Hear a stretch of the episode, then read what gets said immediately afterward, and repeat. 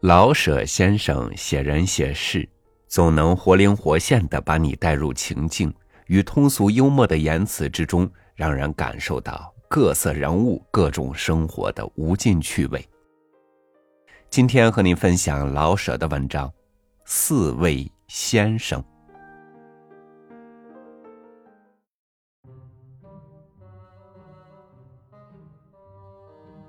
吴祖湘先生的猪。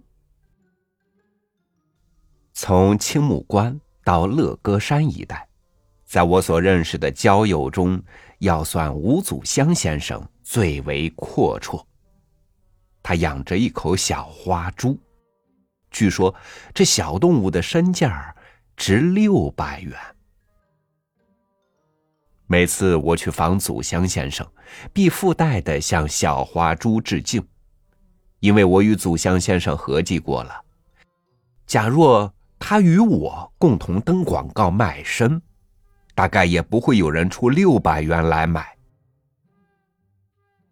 有一天，我又到吴宅去，给小江、祖香先生的少爷买了几个比醋还酸的桃子，拿着点东西好搭讪着骗顿饭吃，否则就太不好意思了。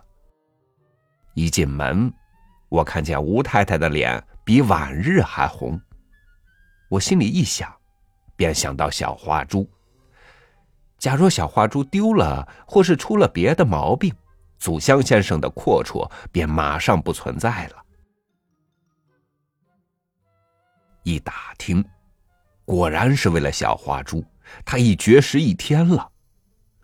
我很着急，急中生智，主张给他点奎宁吃，恐怕是打摆子。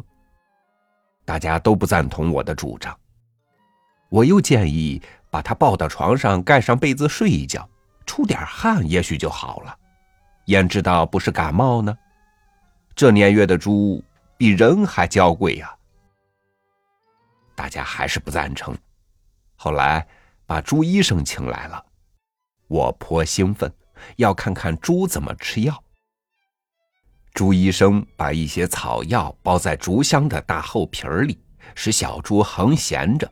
两头往后竖在脖子上，这样，药味与药汁便慢慢进入里边去。把药包束好，小花猪的口中好像生了两个翅膀，倒并不难看。虽然吴宅有此骚动，我还是在那里吃了午饭，自然稍微有点不得劲儿。过了两天，我又去看小花猪。这回是专程探病，绝不为看别人。我知道现在的猪价有多大。小花猪口中已无那个药包，而且也吃点东西了，大家都很高兴。我就又棍打腿的骗了顿饭吃，并且提出声明：到冬天得分给我几斤腊肉。祖香先生与太太没加任何考虑，便答应了。吴太太说。几斤，十斤也行。想想看，那天他要是一病不起，大家听罢，都出了冷汗。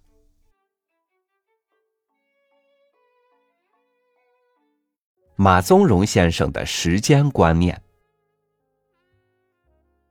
马宗荣先生的表大概是，我想是一个装饰品。无论约他开会还是吃饭。他总迟到一个多钟头，他的表并不慢。来重庆，他多半是住在白象街的作家书屋，有的说也罢，没得说也罢，他总要谈到夜里两三点钟。假若不是别人都困得不出一声了，他还想不起上床去。有人陪着他谈，他能一直做到第二天夜里两点钟，表。月亮、太阳都不能引起他注意到时间。比如说吧，下午三点他需到观音岩去开会，到两点半他还毫无动静。宗荣兄，不是三点有会吗？该走了吧？有人这样提醒他。他马上去戴上帽子，提起那有茶碗粗的木棒，向外走。七点吃饭，早点回来呀。大家告诉他，他回答一声：“一定回来。”便匆匆的走出去。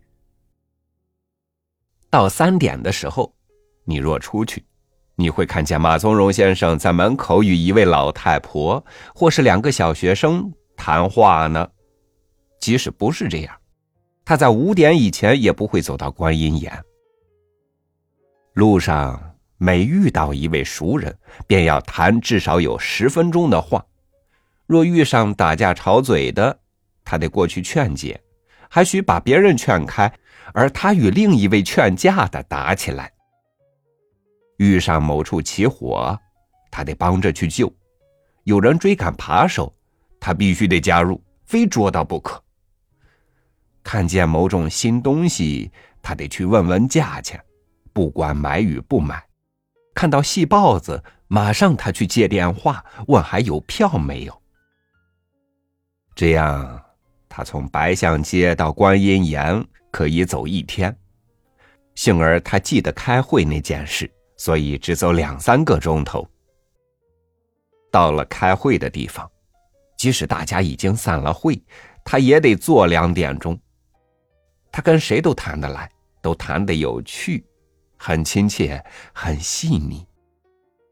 有人刚买一条绳子，他马上拿过来练习跳绳。五十岁了呀。七点，他想起来回白象街吃饭，归路上又照样的劝架、救火、追贼、问物价、打电话，至早。他在八点半左右走到目的地，满头大汗，三步当做两步走的。他走了进来，饭早已开过了。所以，我们与友人订约会的时候，若说随便什么时间，早晨也好，晚上也好，反正我一天不出门，你啥时候来也可以，我们便说马宗荣的时间吧。姚鹏子先生的砚台，作家书屋是个神秘的地方。不信，你交到那里一份文稿，而三五日后再亲自去索回，你就必定不说我扯谎了。进到书屋，十之八九你找不到书屋的主人姚鹏子先生，他不定在哪里藏着呢。他的被褥是稿子，他的枕头是稿子，他的桌上、椅上、窗台上全是稿子。简单的说吧，他被稿子埋起来了。当你要稿子的时候，你可以看见一个奇迹。假如说尊稿是十张纸写的吧，书屋主人会由枕头底下翻出两张，由裤袋里掏出三张。书架里找出两张，窗子上揭下一张，还欠两张。你别忙，他会由老鼠洞里拉出来那两张，一点儿也不少。单说姚鹏子先生的那块砚台，也足够惊人了。那是块无法形容的石砚，不圆不方，有许多角，有任何角度，有一点沿儿。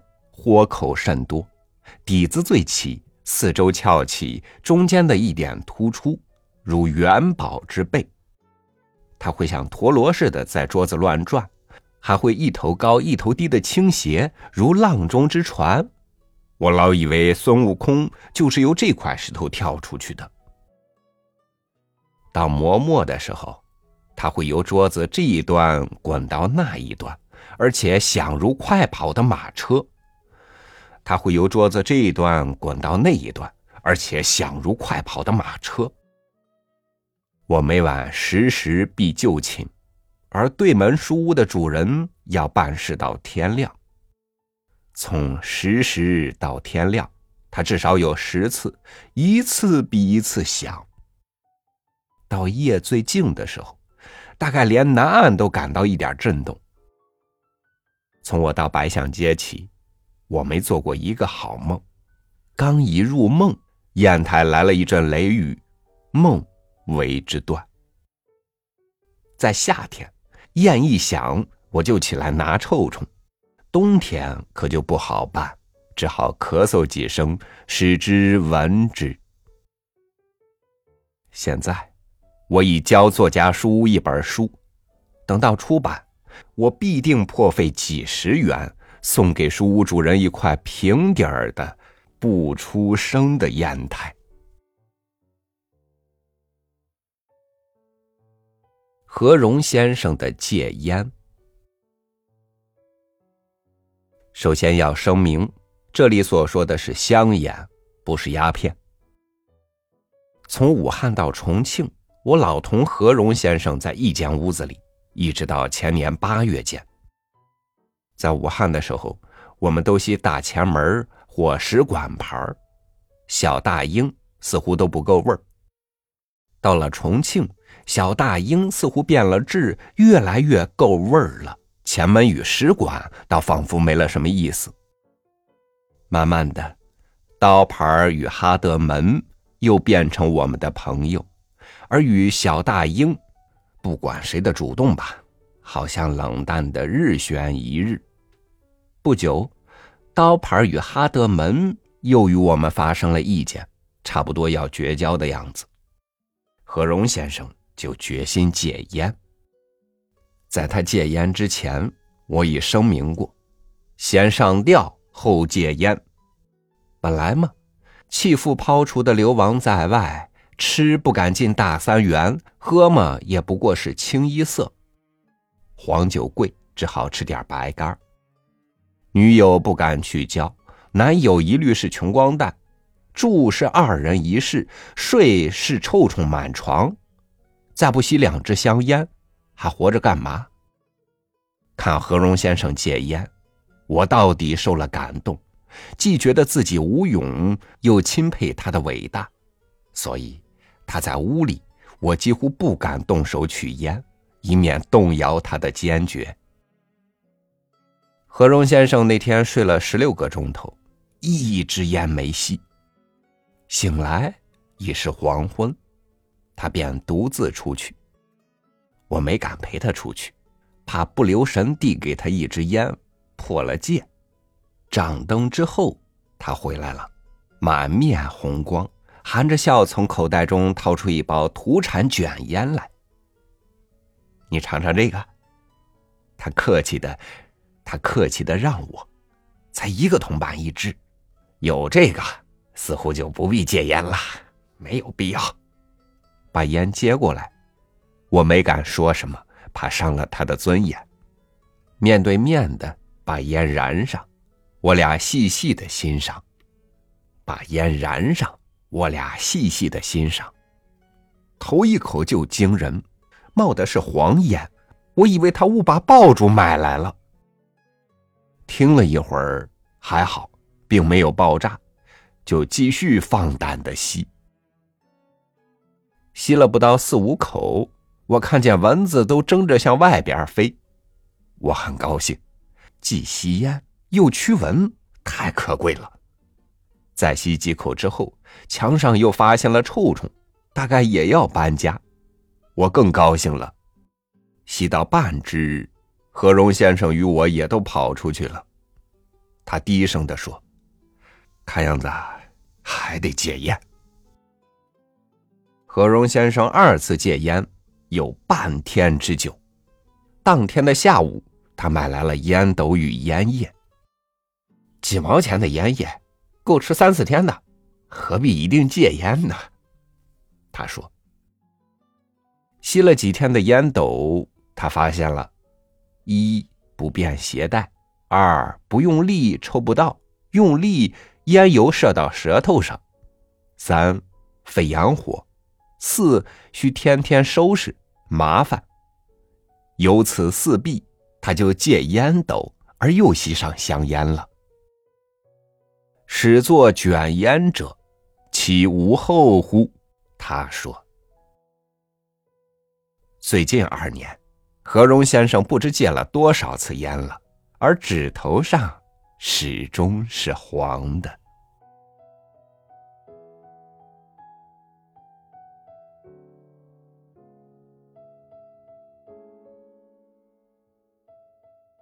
我们身边也有很多有趣的人，比如多喝口水都长肉的，爱猫如命的，喜欢说口头禅的，爱占小便宜的，形形色色的人生活在我们身边，感觉整个世界就像是一个万花筒，每个人都是独一无二的风景。好，以上就是今天我的分享，感谢您的收听，我是朝宇，祝您晚安，明天见。